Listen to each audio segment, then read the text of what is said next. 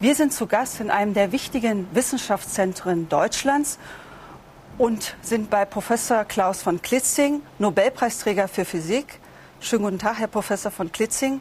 Schönen guten Tag. Sie haben den Nobelpreis für Physik bekommen. Ein anderer hat ihn auch bekommen, nämlich Albert Einstein. Und in diesem Jahr feiern wir ja das Einstein-Jahr. Wann war denn Ihre erste Begegnung mit Albert Einstein? Ich glaube, nicht nur der Mann auf der Straße und die Frau auf der Straße, sondern jeder Wissenschaftler ist sofort bei seinem Studium mit Einstein in Berührung gekommen. Denn er hat so wichtige, grundlegende Arbeiten geleistet, dass wir sofort begeistert waren eigentlich von den Ideen, die Einstein damals formuliert hat. Und gerade vor 100 Jahren hat er seine wichtigsten Arbeiten formuliert. Und für mich ist es natürlich schön, gerade in diesem Jahr, wir feiern auch 25 Jahre meine Entdeckung. Ich verbinde das immer gleich bei meinen äh, Festvorträgen, Einstein und die Revolution, die die Physik durch seine Arbeiten erlebt hat. War er so ein bisschen auch ein Vorbild für Sie als Physiker? Ach, man sollte nicht Vorbild äh, immer sagen. Er war faszinierend für mich und ich habe mich schon während den ersten Semestern in meinem Studium habe ich mich mit diesen Arbeiten beschäftigt. Also es ist eine Faszination, die von ihm ausgeht. Aber äh, direkte Vorbilder würde ich keinen benennen können eigentlich. Einstein gilt ja als genialer Wissenschaftler, aber welche Relevanz haben denn eigentlich die Erkenntnisse, die er damals schon hatte? Ich meine, das Wichtige ist, dass er vor 100 Jahren auf so verschiedenen Gebieten Durchbrüche erzielt hat. Ich meine, es gab natürlich viele Vorarbeiten, aber er hat die ganzen Früchte eigentlich in sehr, sehr kurzer Zeit eingesammelt. Er hat auf Arbeiten die in der Chemie wichtig sind, Einfluss genommen. Natürlich am bekanntesten ist seine berühmte Formel E gleich mc Quadrat. Der Einfluss bei der Sonnenfinsternis, wie die Strahlen durch die Anziehungskräfte beeinflusst werden. Das waren alles solche weitgehenden Ergebnisse in der atomistischen Physik, in der globalen Physik, für die Astrophysik wichtig.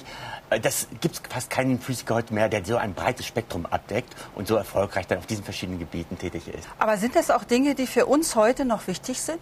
Natürlich. Also alles, was mit Quantenmechanik heutzutage äh, zu tun hat. Wir verbinden das zwar auch mit anderen Namen, aber er hat zum Beispiel in der Eigenschaft, das Licht nicht eine Welle noch ist, sondern auch einen Teilchencharakter hat. Und diese sogenannte Teilchenwelle-Dualismus spielt in der Physik im Mikroskopischen eine ganz, ganz wichtige Rolle. Wenn wir heute über Nano Forschung sprechen, dann sind die Durchbrüche auf dem Gebiet gerade auf neue quantitative Effekte, die durch die Quantenmechanik beschrieben werden. Und da hat er zum Beispiel seinen Nobelpreis für bekommen.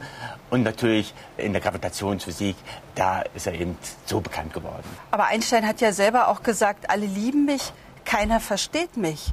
Verstehen Sie ihn?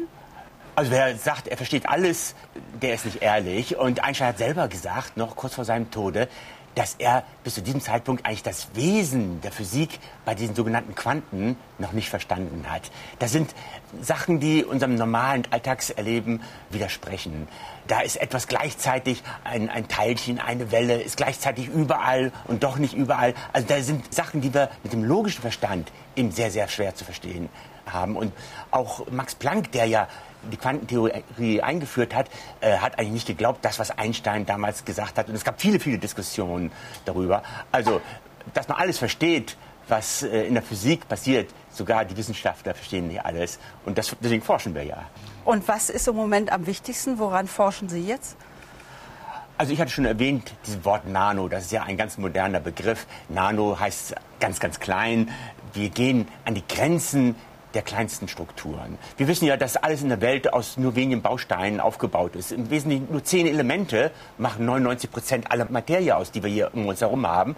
Bloß die verschiedenen Eigenschaften, ob etwas farbig ist, ob etwas weich ist, ob es hart ist, ob es elektrisch leitend ist oder Isolator ist, das hängt nur davon ab, wie sich diese wenigen Bausteine zueinander finden. Das ist ein Festkörper zum Beispiel und unser Institut Allgemein Festkörperforschung will versuchen, aus dieser Zusammenarbeit zwischen den verschiedenen Atomen die Materialeigenschaften zu verstehen. Ja, das ist eigentlich das Forschungsgebiet, wo man heute arbeitet, wo auch die Physik dann Kontakte hat zur Chemie, zur Biologie. Alles ist aus Atomen aufgebaut, aus Molekülen. Und die Komplexität kommt erst durch Zusammensetzen zwischen diesen verschiedenen Bausteinen zustande. Und Nun hatte ja, aber Einstein hatte ja ideale Bedingungen, kann man sagen. Er konnte forschen nur um der Erkenntnis willen. Das heißt, er hatte ja nicht den wirtschaftlichen Druck, dass das, was mhm. er da mhm. forscht, sich quasi auch in einen wirtschaftlichen Erfolg umsetzen lassen muss. Wie ist denn das heute? Können Sie noch so unbeschwert forschen, wie Albert Einstein es damals konnte? Also ich glaube, in der Max-Planck-Gesellschaft haben wir noch relativ gute Rahmenbedingungen. Wir haben in Deutschland die Max-Planck-Gesellschaft für die Grundlagenforschung, wo man eigentlich versucht, exzellente Wissenschaftler zu bekommen und denen einen Freiraum zu geben, dass sie eigenverantwortlich arbeiten können. Und ich glaube, wir sollten dazu übergehen, zu sagen, wenn wir exzellente Forschung haben, wenn wir ein Wissen bereitstellen, dann können wir darauf aufbauen. Und dann haben wir auch die Produkte. Wir wollen gerne Produkte und neue Eigenschaften natürlich finden, aber wir können das nicht planen, nicht in unser Gebiet der Forschung, wo wir genau hinkommen. Und wenn ich genau einen Fahrplan aufgestellt hätte, hätte ich auch nie einen Nobelpreis gekriegt.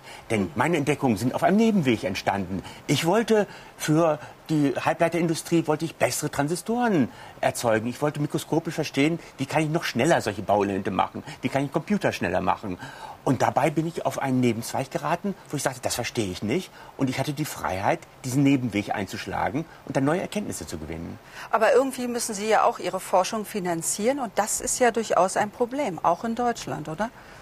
Das ist überall ein Problem. Und gerade die Grundlagenforschung braucht Kontinuität. Es ist oft nicht der absolut Wert, natürlich braucht man Geld, aber Fluktuation, wenn etwas mal zusammenbricht, dann kann man es nicht wieder aufbauen. Man muss sich klar werden, dass man eine Kontinuität und eine Planbarkeit braucht in, in diesem Gebiet der Forschung. Und das macht uns am ehesten zu schaffen, diese Fluktuation. Ich könnte zum Beispiel, wenn ich doppelt so viel Geld hätte, könnte ich das nicht sinnvoll eigentlich jetzt äh, innerhalb von kurzer Zeit einsetzen.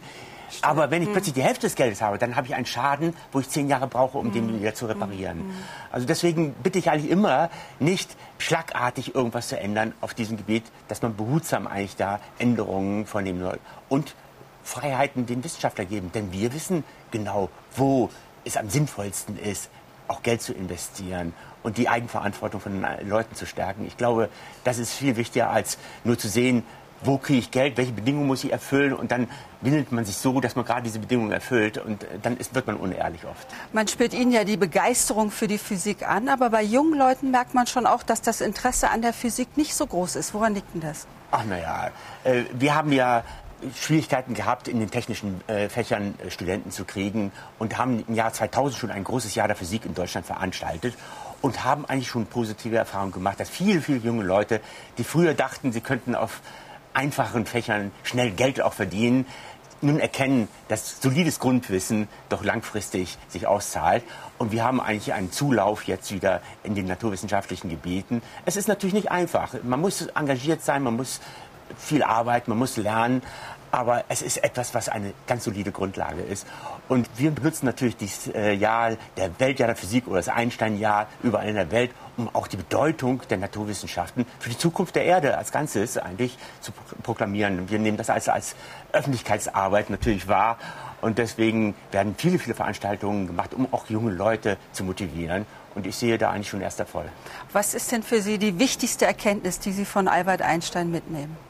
Kritisch denken, unabhängig sein, nicht von außen sich beeinflussen lassen und seine eigene Meinung haben. Ich, äh, Einstein war ja sehr unkonventionell und ist oft auch angeeckt mit seinen Meinungen.